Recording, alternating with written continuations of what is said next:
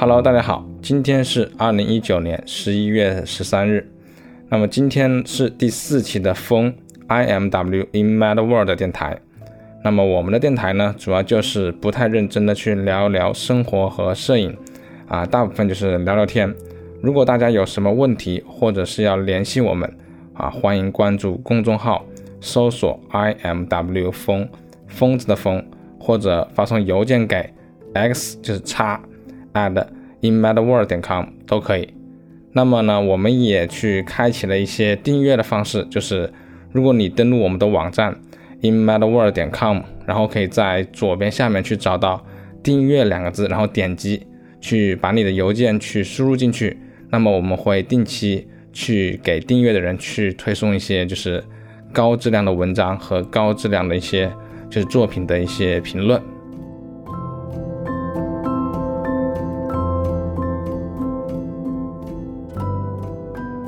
那么好吧，那我们今天就正式开始我们的节目。那么上期呢，我们的播客去聊了一下，就是关于就是胶片的历史的缺失啊，对于就是我们自己的一个呃摄影的影响的一些思考。那么在上期啊，我提出这样的一个话题了之后呢，啊，然后我最近就在研究一些就是啊没有错过这个时期的国家和摄影作品，然后就去了解就是。缺失的是什么东西？而我们在这个历史中，就是啊，有哪些国家是可以让我们去参考、去学习的？那么我看了一下呢，我觉得就在我们身边就有一个非常好的国家，它的摄影是值得我们去学习、去借鉴的。那么日本就是这样一个国家。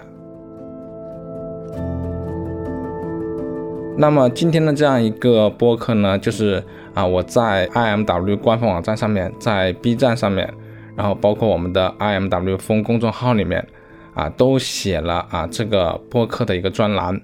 那么这个播客的专栏呢，就是大概提供了一下，就是播客里面啊我们要讨论的东西啊，要聊的一些文字的记录。当然，他不会把所有东西都写进去，所以呢，我觉得这个文字的记录呢，就是可以当做是预告也好，也可以说是我们听完了这个呃播客之后去回顾去看一看也可以。啊，或者说就是在我们的播客里面啊提到了一些照片啊，提到了一些内容，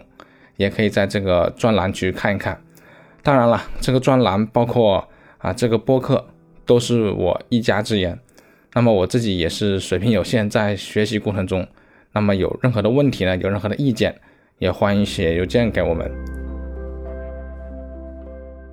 那么这一期的话题就在于没有错过摄影的日本，它的写真。和摄影的关系，那么参考的资料有写真的思考和今日的艺术，还有一些网上的一些资料。那么了解一点日本文化的人应该知道，就是啊，日本里面就是拍照或者说摄影，它的这个词就是写为写真，写信就是啊，中文里面是写真这样一个啊词。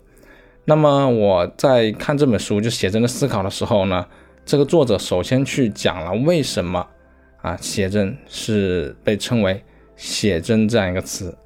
所以呢，在啊我的资料里面写了，就是第一个就是可以去聊的一个重点，就是在早期的日本，其实写真和绘画是没有差异的。其实，在这一点上面来说，我觉得还是比较震惊的，就是啊，当我看这本书去啊，相当于考古吧，我去看到就是啊，早期日本就是传入摄影这件事情的时候。啊，是非常非常早，就是一八二八年到一八九四年，然后这段时间呢，啊，摄影和就是新的一些绘画的概念就传入到日本了，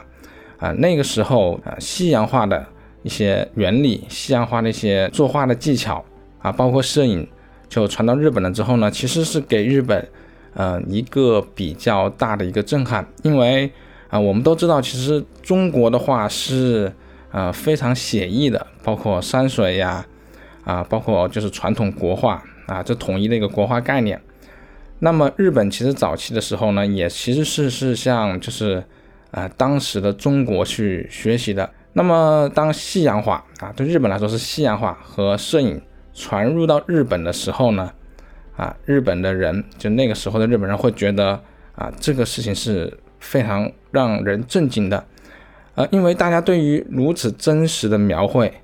是一开始是没有这种感觉就是没有接触到的，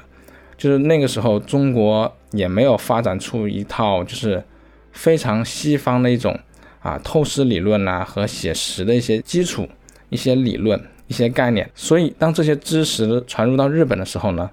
啊日本会觉得这个事情是一件非常震惊的事情。啊，因为这个透视的理论呀，这个写实的主义呀，到了日本的时候，日本会发现啊。他的很多的思考，很多的概念，就完全就是不一样了。因为最早是写意嘛，现在变成写实，所以啊，我认为日本在那个时候是啊受到那些文化的震惊。所以在那个时候呢，的日本人的思考就似乎有了一种啊西方的理论高于东方理论的一个概念，或者说它是一种雏形。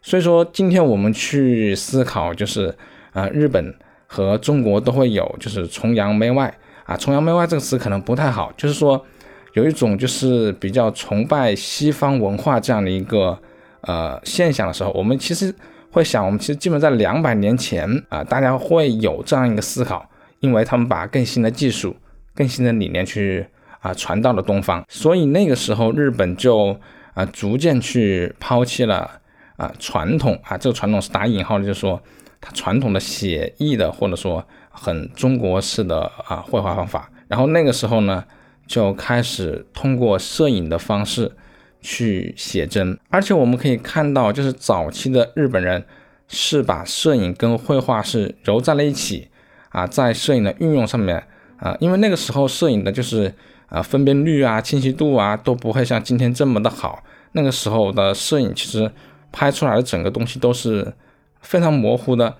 但是有一点就是，对于很多画家来说，他拍了一张摄影照片，然后自己在画布上面呢，是可以啊更加轻松的去模仿。其实就像我们在呃上绘画课的时候，我们在画一个东西的时候，其实我们就是很自然就会想，如果我们拍一张照片，然后临摹它，是就是更简单的方式。所以在早期的日本的时候呢，啊，当日本的画家去啊做写生。啊，做些写实的时候，他们实际上是把摄影当成一个方法，一种手段。所以在那个时候，其实写真和绘画是没有太大的差异的。所以从这个角度来看呢，写真这个词就是真正的很表象的去表达了日本人早期对于摄影和绘画的一个看法。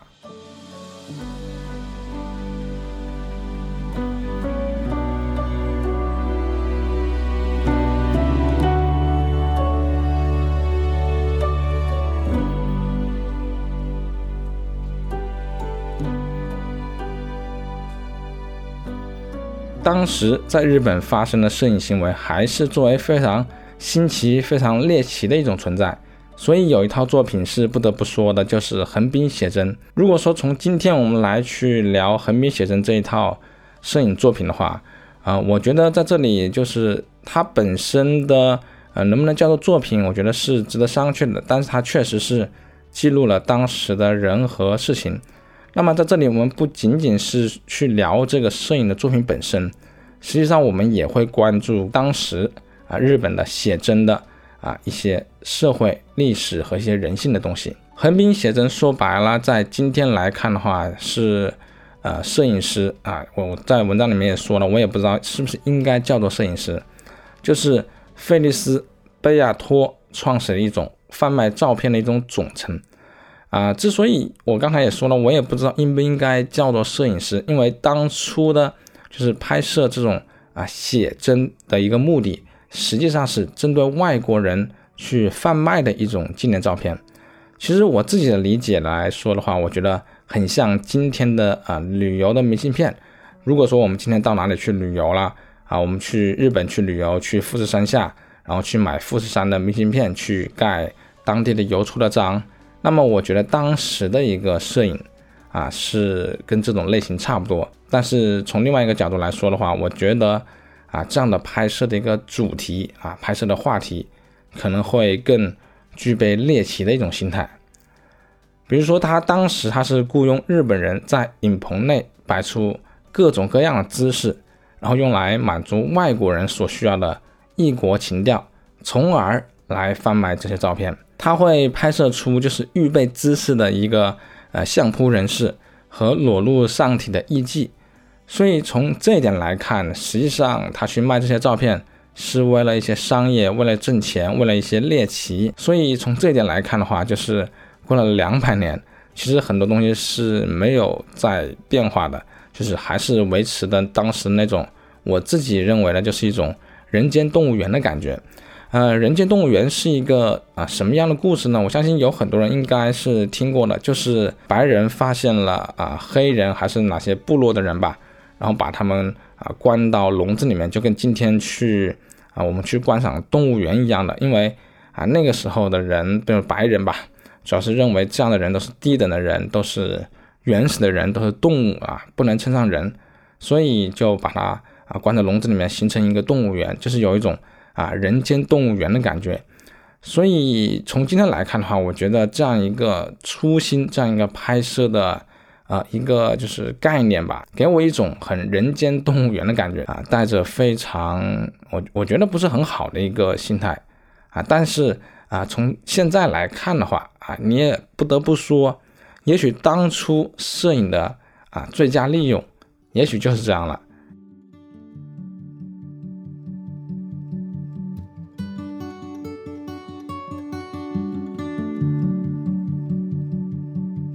不过从另外一点来说，我觉得值得思考的是，啊，就是在日本或者在西方啊，摄影发展了将近两百年的今天，啊，值得我们思考的就是啊，今天的我们是否还在做同样一件事情？就是我们也可以看到很多的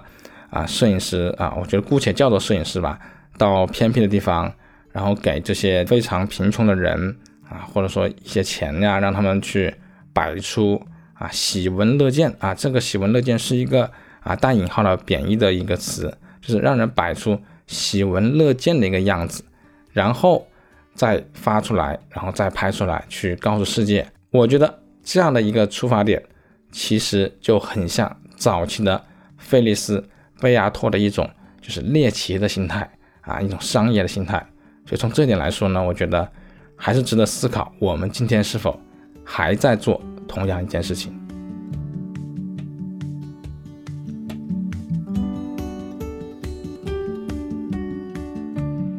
啊，说实话，从我内心来说呢，我看到这些照片，看到这些资料的时候呢，啊，我其实是还是有一种嫉妒的心态在里面的。呃，因为我虽然说了这么多，大家可能会认为啊，这个话题从今天来说，我们去进行思考，我们去进行一些学习。或者说进行一些辩论，我们觉得有些东西是已经得到定论了，就是啊，就是绘画啊、摄影他们之间的关系，摄影是否就是拍成它原来的目的啊？是不是有更多艺术创新？这些可能我们已经有了思考，我们可能会嘲笑说啊，我们今天阅读这个时候呢，啊，他们也经历过这样一个很原始的阶段。但是我想在这里说的是，我今天去给大家去聊了这件事情呢。是发生将近在两百年前，啊，不是在二十年前或者三十年前，啊，所以从这点来说呢，我其实是内心是觉得有一些嫉妒的，因为啊，这里面有很多的很多的事情是今天依旧发生在我们国内，依旧发生在我们身边的，你会觉得这样一件事情依旧在发生，和两百年前的啊西方和日本啊是同样的啊。一个时期，你就会觉得，难道我们就真的落后这么多吗？而从另外一个历史来看的话，啊，一百六十多年前，摄影传入日本的啊这段时间，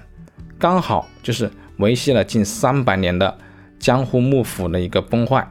啊，新社会、新文化的框架重新塑造的一个时期。然后这种时期呢，它有很多动荡不安，有很多不同的就是重大的一些社会变化。也正好就是唤醒了当时人们对啊摄影写真的真实的追求的意识，然后这个时候呢，就是西方的摄影原有的一种啊魔幻性、神话性的一些思考，就是仍然在摄影师与画家之间啊共通共有，并且以各种各样的形式啊满地开花啊，这个时候就会有很多，特别是西方的印象派的一种尝试。那么在日本呢，也会有各种各样的一种。啊，创新去发生。那明治的中后时期以后呢，啊，当日本逐渐转型为现代国家的时期，那么摄影和绘画一体化的魅力表现，也就是说，当时的日本人认为啊，画的好像这个东西好真实的这种魅力表现，就急速的瓦解和崩溃了。所以嫉妒的点在于，今天我们看到的，好像是特别好笑啊，比如说这种绘画与摄影的一体化，比如说这种人间动物园形式的拍摄，其实这个过程对于日本来说，它至少是存在过的。那这个存在的意义就在于，因为它存在过，所以摄影师、所以画家、所以艺术家就会有那种摸得着的反思。那摸得着的意思就是。可能在后面的很长一段时间里，促使了他们对于就是日本本身的一个摄影的语言的一个萌芽，就是一个启发，甚至在后面对于了这种摄影的语言的一种思考、一种发扬。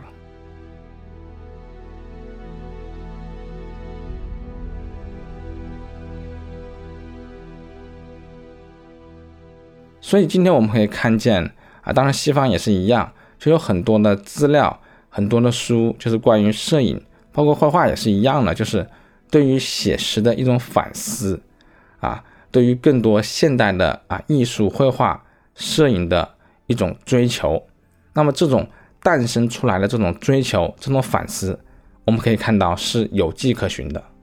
所以呢，我也会抱着啊很羡慕，然后觉得这样真好的一些想法。就是在就是了解就是日本的摄影的这样一个呃故事上面啊，虽然说我觉得日本摄影现在可能还是呃某些方面是落后于西方啊，我觉得可能落后不太就是呃准确。那么我觉得可能是它跟西方的一个拍摄方法也许就是已经是不同的方向了。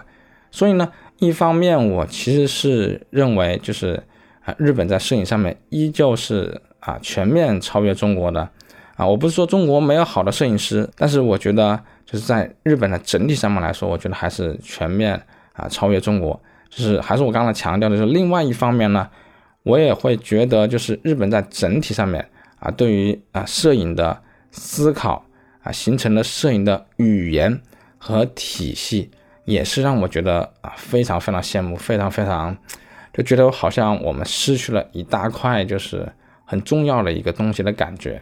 啊，还是我说的，就是我并不是说今天我们的摄影师没有这样的一个语言，但是如果你去看在日本现在发生的呃摄影的行为，其实你能很明显的感觉到日本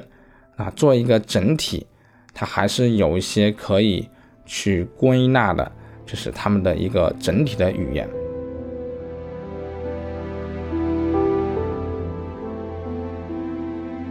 好吧，那这就是我们的第四期的风 I M W in Mad World 电台。我们今天聊的是日本的写真和摄影的一些思考。